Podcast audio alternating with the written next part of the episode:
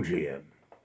Nesta nova semana, aliás, a primeira semana de maio, feliz semana e antes de mais nada que vão os índices. Aqui, professor Aécio Flávio Lemos, ah, falando para vocês, dando uma orientação sobre as probabilidades do mercado de hoje.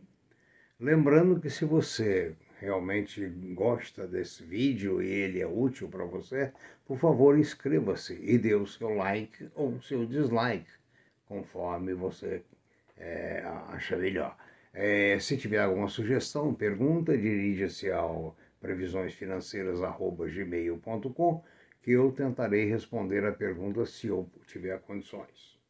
A Ásia terminou agora há pouco o seu primeiro pregão do mês em baixa, baixa generalizada, a Europa opera em forma mista no momento e os Estados Unidos com todos os índices para cima, exceto o Russell. Ah, no Brasil, a previsão é de estabilidade ou baixa. Não há previsão de alta para o Brasil. O petróleo em Nova York está no momento para baixo, na casa de 66,50 centavos. O dólar opera no Brasil para cima, a 5,43. O ouro também para cima, a 1,777.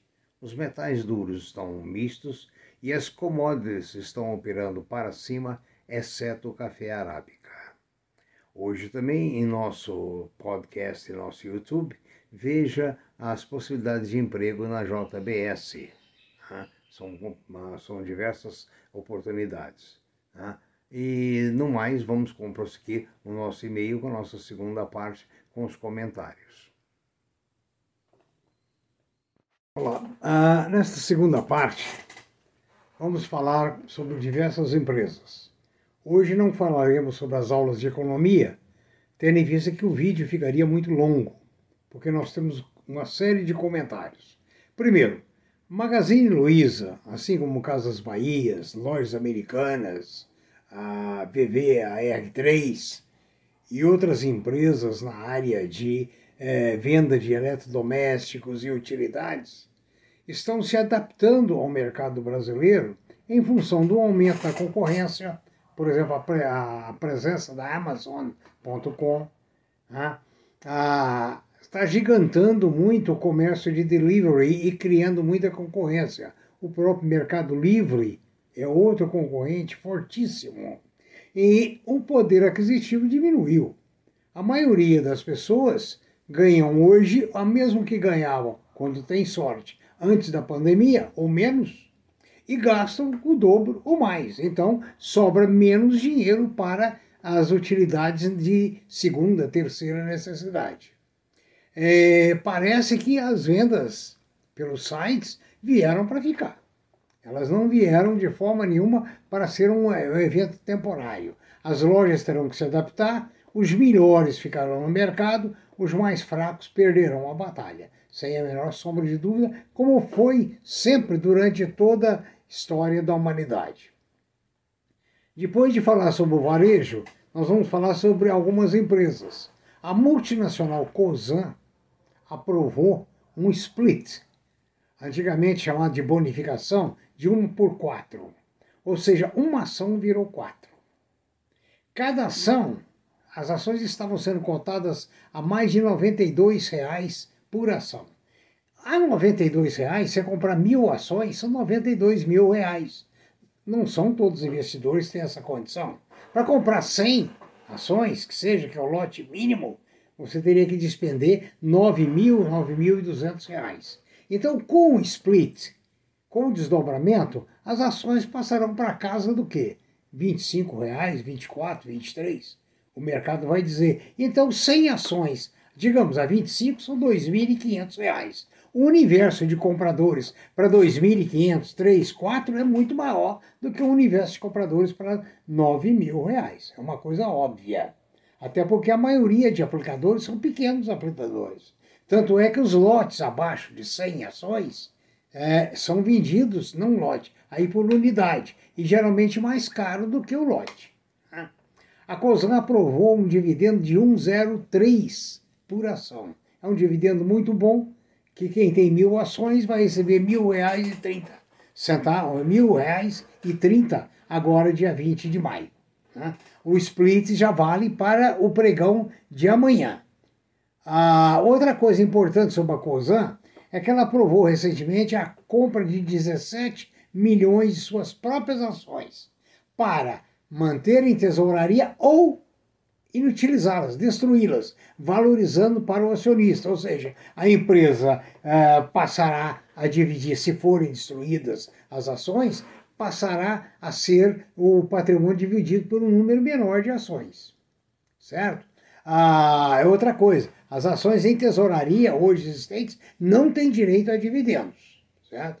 Então a COSAN deverá ter uma capacidade muito maior de expansão perante os seus associados, porque a COSAN é uma empresa muito grande, está na área de produção de açúcar, é a maior produtora de açúcar do país, perdão, álcool no país, né? é, é acionista majoritária da COSAN, desculpa, da Romo, que é a grande ferrovia que está ligando norte, sul, leste, oeste, para todo lado no país, é o grande investimento e outros ramos. Ela é sócia da Shell. A Shell Corporation é sócia da COSAN. A VEG, a semana passada, também fez um split. Uma virou duas. Por quê? A VEG estava sendo negociada perto de 80 reais. Então, um lote de 100 ações, ou, 8 mil reais, pesa para a maioria dos investidores. Já um lote, digamos, é, de 7, 8 mil reais, é ou menos, já não pesa. Né? No caso aí, por exemplo, ela passou para 35, então, desculpa, 3,500 já tem uma gama muito grande de investidores que gostariam de ter um papel de uma empresa forte e nesse preço eles passarão a ter. Então, é muito bom. Outra empresa também que bonificará e desdobrirá, uma virando cinco, é a PetroRio que também estava sendo negociada na casa de 90 reais. O raciocínio é o mesmo. Um lote de 100 ações são 9 mil reais.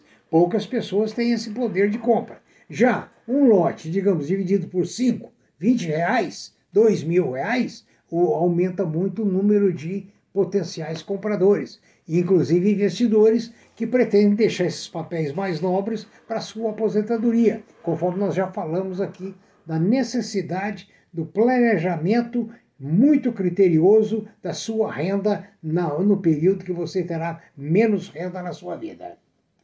O, falando ainda sobre a, as empresas, a Cirela e a Multiplan são indicadas como as duas empresas no ramo imobiliário que terão, digamos assim, uma revitalização de seus shoppings mais cedo, dado o seu tamanho, a sua organização e etc contrário da maioria das empresas de shopping que terão mais dificuldade, porque a vida e a compra no shopping mudou. Mudou, mudou por completo, certo? Com a, o fato da diminuição do poder de compra, o problema da Covid e etc., os hábitos mudam, são obrigados a mudar. Né? Para a área agrícola, me perguntaram, eu continuo indicando São Martinho, açúcar e álcool, e Klepe Weber, armazéns. São duas empresas fortíssimas. Outra notícia para nós encerrarmos esse podcast de hoje, o, YouTube, é que a China passou os Estados Unidos como principal destino de investimentos. Veja só, em 1980, 81, 82, meu grande colega Koji Fujita, no Japão, dizia que a China iria ser o país mais forte do mundo no, no, a partir do ano 2000. A gente duvidava. Eu, inclusive, estive em Macau não, pouco antes, e Macau era muito pobre. Ah, e, no entanto, o Koji Fujita, quem eu rendo as minhas homenagens e meu abraço, onde quer que ele esteja, ah, que realmente ele tinha razão. A China está passando os Estados Unidos em atração de capitais. Dúvidas, mande seu e-mail para previsioneseconômicas.gmail.com. No mais, tenha um bom dia, analise bem os seus investimentos analise bem o seu futuro, saúde, paz e tranquilidade. Acima de tudo, prudência. Tenha uma ótima tarde, aliás, um ótimo dia.